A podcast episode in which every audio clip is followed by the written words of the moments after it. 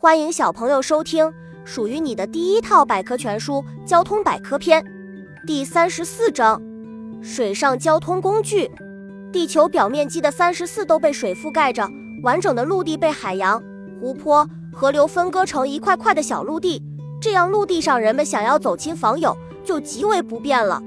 于是，人们就开始寻找一种便利的交通工具，可以让他们穿过茫茫水域，到达人类想去的彼岸。终于，人类的理想在自己的努力下一步步的实现了。本集播讲完了，想和主播一起探索世界吗？关注主播主页，更多精彩内容等着你。